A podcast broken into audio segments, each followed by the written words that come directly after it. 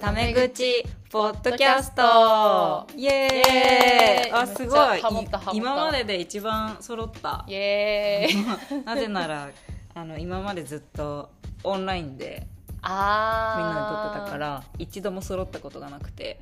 なるほど。今日はリアル。リアルル。収録だから初。初めて揃ったはい。イエーイ。このポッドキャストは一般社団法人すさみの美術大学が提供するタメ口でただただ雑談をするポッドキャスト。タメ口ができなくて敬語を使った回数を、えー最後に数えていくよ、数えられちゃう。ん、でも今日あの2人で難しいから勝手にみんな数えてねっていう感じう、で、うん やっていこうと思うんだけど 今日のポッドキャストメンバーはスサビメンバーのキラとあとは、えーふるさと合宿に参加してくれたエリちゃんが来てくれているよ。エリだよ。イエーイ。いやー予習はしたけどやっぱ難しいね。そうなんだよ。自己紹介がね。あじゃあ軽く自己紹介を。どうぞ。ふるさと合宿にノリと勢いで来たエリだよ。イエーイ。イエーイ。聞いてくれてる人は誰だろうって感じかもしれない。まあ多分私すら誰って感じだと思うんだけど。萌えちゃんのうん同級生。うんうん。だよ、だよ。おいい。お はい、あの、ふるさと合宿っていうのをちょうど5月の21から28でセサミでやっていてで、まあ、それに参加してくれたエリちゃんが今日はポッドキャストにも出てくれているのでみんなよろしく。よろしく。はい。タメ口でただ喋ればいいからタメ口でただ喋ればいいん？かい、イエ イエーイ。ーイ。ハオ。イエーイ。ハオイエーイ。で今中国語が私たちの中で流行っていて。流行ってるはい。ね、流行ってるねハオイエーっていうのは「やった!」とか「いいね」っていう意味らしいんだけど。うん。何個も教えてもらったけどハオイエーしか覚えてない。うん。そう一緒に。ちゃんはでも何個か覚えてるね。メンバーはパン ああイタリー麺。あイタリ麺。イタリイタリ麺。イタリ麺。発音発音のあれが難しい。そう難しいのよ。難しいねはい、はい。そんなことをふるさと合宿で覚えながらポッドキャストを今撮っている。でよ。で今日のテーマは私キラの、あのー大学院で研究しているテーマをあのエリちゃんが聞きたいって言ってくれたから、それについてちょっと話そうかなと思うんだけど、まあ、とりあえず私がなんかこんな研究してるよっていうのを話しつつエリちゃんがもっとここ聞きたいとか分かんなかったみたいなのを、あの聞いてくれるうん。ような回にしたいと思っている。はい、ということで、えー、とまず私がやってる研究うん。テーマが、あの自己紹介の回でも軽く話したんだけどなんであの子供を産みたいと思うのかっていうのを研究していいテてーマ。いやいいテーマよこれは。でなんかもともとその研究テーマじゃなかったのね実は。あそうなんそう。え？私あの社会人で仕事が観光庁のお客さんのシステム作る仕事してるからそう行政とデザインみたいなことを最初やろうとしてたんだけどなんかあんまり自分らしくないなと思って。でで私今29歳になって、でなんかその結婚とか子供とかにについて考えることが自分もそうだし周りも増えてきた。うんのでなんかそういう時になんか私すごい子供を自分で産みたいって思ってるんだけど、うん。なんで子供を産みたいんだろうっていうのがすごい不思議いで。や同じこと考えてたわ、うん、なんかあんまり理由がないのに気がついて、うん。怖って思って。でなんかあこれちょっと研究テーマになるかもしれないなってうん思って研究始めたんだけど、っていう動機？うんあ行でもさいなんかテーマじゃテーマのことじゃないところから話すけど、うん。まず最初は行政とデザインそうそうそうそうそうそうえーそうそう。そうけど何でもいいよみたいな感じの研究テーマに。というかまあ自分が本当にやりたいうん。そうそうそうやつそう。そうでいいよってなってうん。今のテーうん。マねそうそうそう。私キラちゃんのノートちょっと難しいところはあんまり読んでないけど、うんうんうん。最初の記事とうん。 ChatGPT に聞いたっていうのはうん読んでうん。ちょっと予習をそうしてきたんだけど、うんうんうん今の今のところのなんかなんだろう進捗といううんか見解ね どう思う？今のところの見解はなんかそのなんで産みたいと思うのかについては本当に人によるからなんかそあの価値観の軸をどこに置いてるのかって全然人によって違うじゃん。なんか例えば自分よりもなんか国の存続の方が大事だっていう人もいるかもしれないし自分の体うんだから自分が一番っていう人もいて、なんかそれは多分明らかにはできないと思ってるんだけど、でも一つ言えるのはその産むことがいいことだみたいなうんうんうん。ことっていうのは、なんかその多分本能で思ってるのではなくって。うん。自分の経験とか学習によってそう思わされてきた反面があるんじゃないかと思ってて。うんうんうん内的ななんかと外的なやっぱり何かがあって、確かにそうかもしれない。そね。うそう？お危ない。あ危ない。あ危ない。危ない。そう。なんかねそう。あのえーインタビューとかさせてもらったりする。い。ああしたいしたい。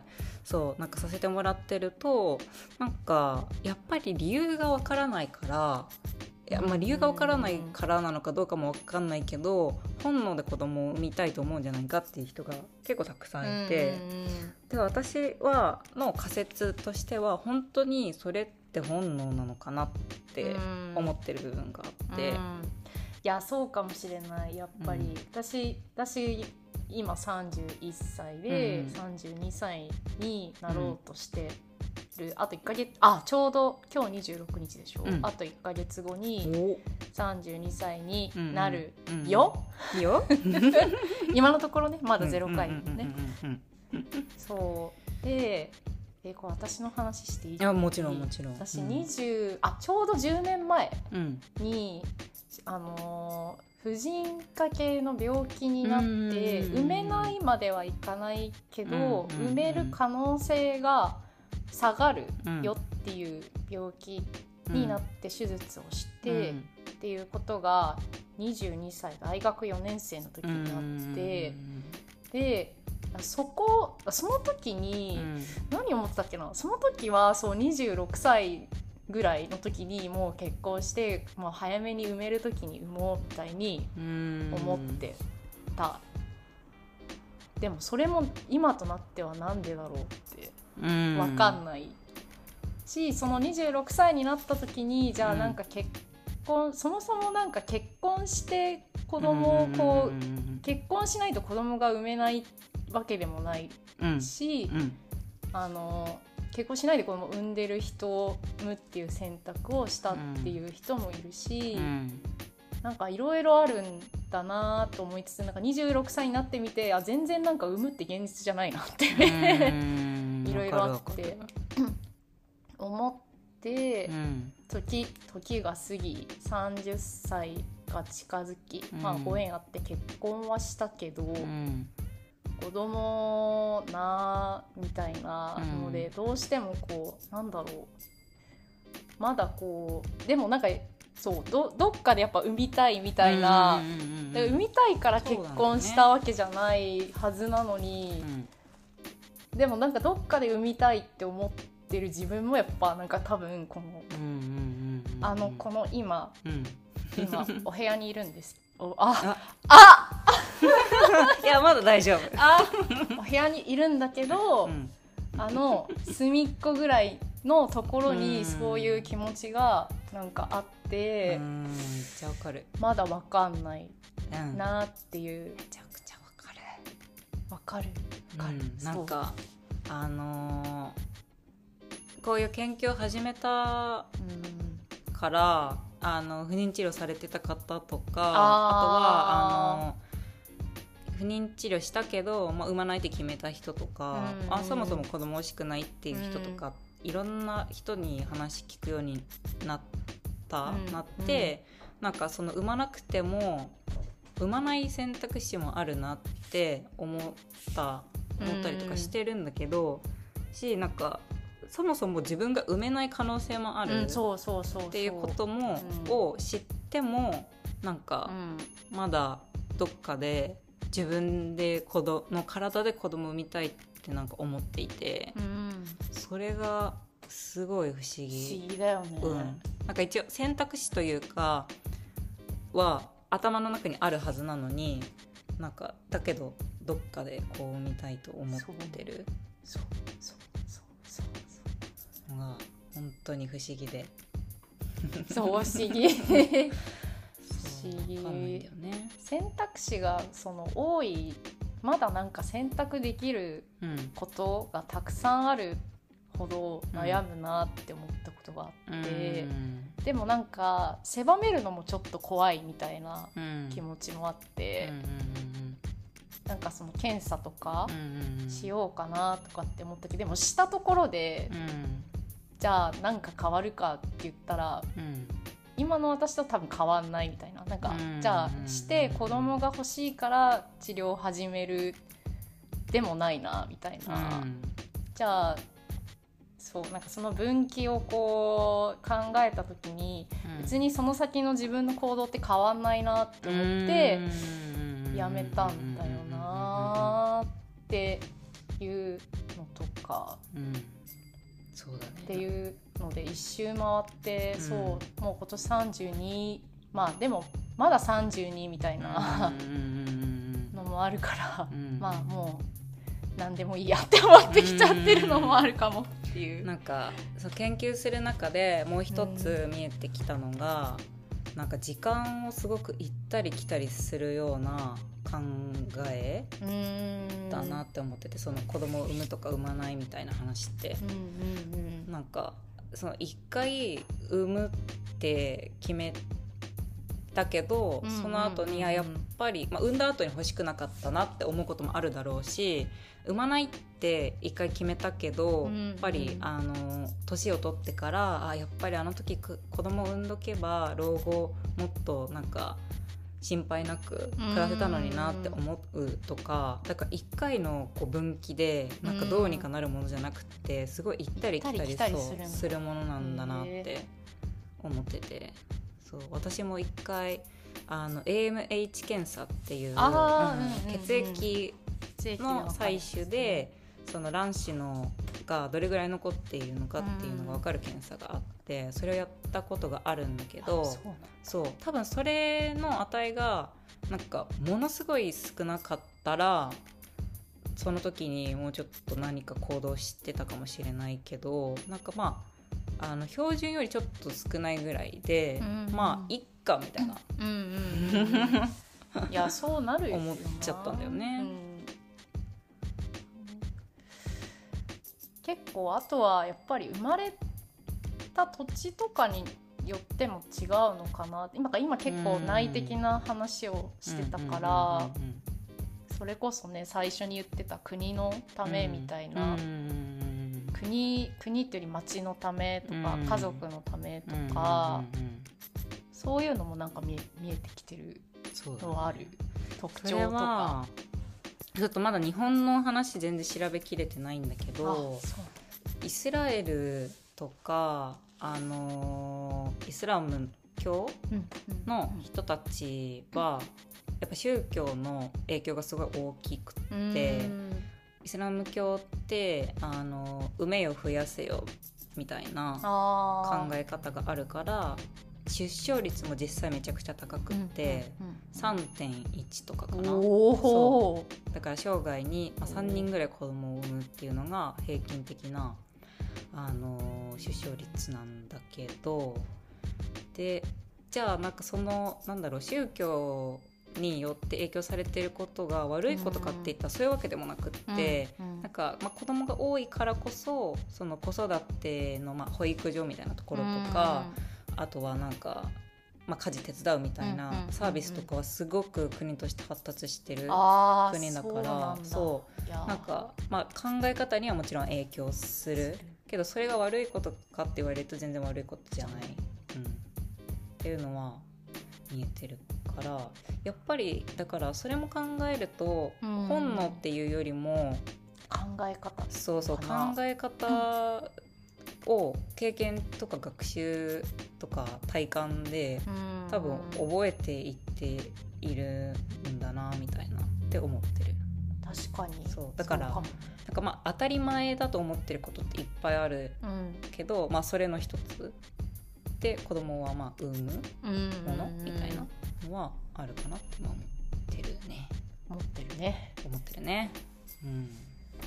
あとはまあ国の話で言うと結婚とあと子供を持つっていうことの考え方も、ヨーロッパはだいぶ違くって日本は割とけ自分もそう思ってる思ってたけど結婚と出産結構セットみたいな感じがするんだけどヨーロッパ特にフランスは結婚していなくって子供を持つっていうの人が、まあ、子供を持っている人の半分ぐらいいる。えー、あそうなんだ。そう。確かに。なんであそうそうなそれってそのどうヨーロッパは何が違う日本と？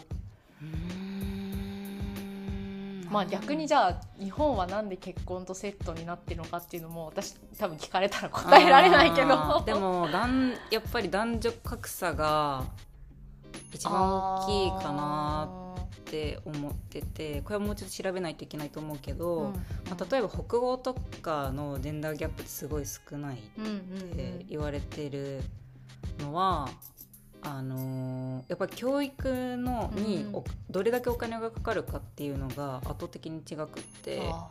そう。でまあ北欧だと学費は基本的に無償だから女性でも大学には、大学とか教育を受けたりすることが普通だしそう。男女のあの格差が少ないっていうことが結構大きい。勉強になります。うん、あ、あ、あ、あ、一記念すべき一。そうででそれを思うと確かに日本って基本的に女性結婚した時よね、うん、女性があの男性の、うんうん、あと名字に変えるっていうのが基本的だし、うん、夫婦別姓は認められてないし、うん、そもそも男女しか結婚できないし、うんうんうん、っていうなんかジェンダーギャップは知らないうちに刷り込まれてるのかもしれない。そうそうそう、ね、でも私もなんか結婚したらどんな名字がいいみたいなのとか、うん、小学校とか考えてなかった？考えたりしなかった？えー、この名字になりたい考えたかもしれないけどあんまりまあ覚えてはいないかも。なんか、うん、私一番覚えてるのが小学校の時にプロフィール帳あ流行ってて、まあ、電話帳みたいなもの。あやってたやつそうそうそう。で、うん、まあ、そこに普通に名前とかニックネームとか書くとこあるんだけど、うん、それ以外になんか恋愛の欄みたいなね、必ずあってでそこで将来何歳結婚して子供は何人欲しいですかっていう質問必ずあって。うんそれに自分が23か26で結婚して子供は3人産むって小学校の時からも書いてたよね。そう、多分それも低学年だったと思うの、うん、だからもうその頃からそれが割と当たり前だって。うんあ思思ってるんじゃないかなって。子供は素直だから子供は素直だから、うん、うん、そう。であともう小学構低学年から割と空気が読めるようになるっていうのがなんか研究で？研究というか。インタビューの中でそうそうそうなんか見えてきてて、まあ、例えばもう小学校高学年とか中学校の子とかだとなんか先生があのー、いや子供がお子さんいるから今日早く帰った方がいいんじゃないみたいなことを言言ったりとかするっていう話もあるしあとは保育園の子でも指輪を左手にの薬指につけてたらそれは結婚してるっていうことをみんな認識していて。ああそれいつ知ったんだろう私も。それの保育園の子みんなわかるってええ言っててで多分その頃からずっとそれが当たり前だと思ってたんだなと思って、でなんかで逆にこれちょっと余談だけど、うん。その右手に薬指に、えー、と指輪をつけるのが、うん。アイスランドかアイルランドかどっちか忘れちゃったんだけど国のうんうん。あの文化として、家族の指輪としてつけるんだって右手にあも。ーでだからその人は左にも右にも両方指輪がついていてそれはなんでなんだってすごく保育園の子たちは気になるんだって。へえそれは理解できない。家族と、そう、まあ、結家族婚。結婚。そうそうそう。パートナーとの指輪。うん2つついてると意味がわからない。っていうなんかことを保育園の時ですら思ってるわけよ。全然なんかでもくやっぱり国によって違うんだなそれはあると。て思っうんううん。んだからへえ。だいぶ文化的な背景があのバックグラウンドにあるうん本能よりもそっちの方が強いんじゃないかなって私は思ってて、で本能の話で言うと心理学の世界では本能ってほとんどないって言われてて、あったとしてもごくわずかで例えばなんかあの腐った、まあ、牛乳を飲んで、うん。でわって吐き出すとかあ腐ってなっても飲まないとかっていう、まあなんか生物学的な反応うん。としての本能はあるけど、それ以外の本能って言われてることはほとんどないって言われてる。じゃあなんか瞬間的にこうなんだろうこう感じて反応みたいなところは語られてるけどなんか、うんうんうん。まあ確かに子供を産む気持ちとか気持ちとかじゃないみたいな感じなの。反応っていうよりも、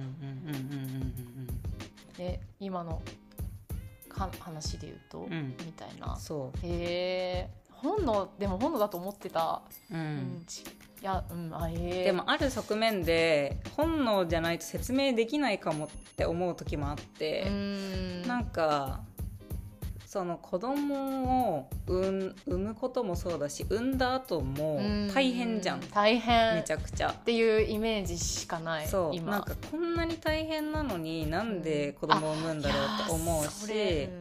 ししかもそれ2人目とか3人目産む人もいてえ忘れちゃうの？そんなわけないよみたいなことも思うとなんか本能じゃないと片付けれないものもあるなって思うからだから本能を否定するわけじゃないんだけどでも、まあ、それ以外の側面としてそういう今までのこの文化の知らないうち無意識の蓄積みたいなのがやっぱ一番大きいんじゃないかなって思ってる。これすごいね。答え確かに出ない出ないっていうで いや出ないことないと思うけど出ないことないと思うけどなんか違うな。いやでも、うん、相当。研究テーマとしてすごいやっぱり面白いし多分なんいくらでも語れうるん。キラちゃんすごい、ね。いやいや。でもなんかなじゃあなんで人って生きるんだろうみたいなこととかにもつながってくるから、うーん。なんでこう命を生み出すんだろうみたいな。自分も生み出されてきた。しそうそうそう。っなていうのはね考え出すとね止まらないみたいな止まらないしなんか感じ。自分いやすごいなんか自分だったらやみそう。やみそうやみそうって言うとなんかちょっと暗いな。いやいやいやいやでも、や本当に一人そう一人ね二人三人苦しい苦しいけどねうんうん。産むみたいなのが聞くからな。うん、あとさ不思議なのがなんかうん？子育てし始めたら楽しいよみたいなのあるじゃん。うん。でも産んでないの分かんないじゃんみたいな。うん。なのに分かんないのになんで産めるんだろうみたいな、わかんないけど期待してうん。産む、あでも結局辛いじゃん。ーうん。みたいな。うん。たいなことをこうずっと考えいや楽しいね。楽しい楽しい。私はすごく楽しい。考えるこれ論文できたらのが読みたい、うん。ぜひぜひぜひそうそんな感じで。かな？うん。はい。多分敬語カウンターはエリちゃん。1? 1一？1まあ1.5ぐらいかな。1.5? えでも最小記録じゃない？あそんなことない？私今までの。ゼロだから。あ他のメンバーとあか他のメンバとか会で会全体で。ーあそうだ。会全体としてはもうパーフェクトぐらい。本当？いい。やった。最高。誰か 超えてくれるかな？はい。あの全員ゼロを目指して。やっていこうと思うよ。よ。はいじゃあ、はい。今日のポッドキャストはこれぐらいで。ありがとう。はいありがとト。うまたねまたねはい OK です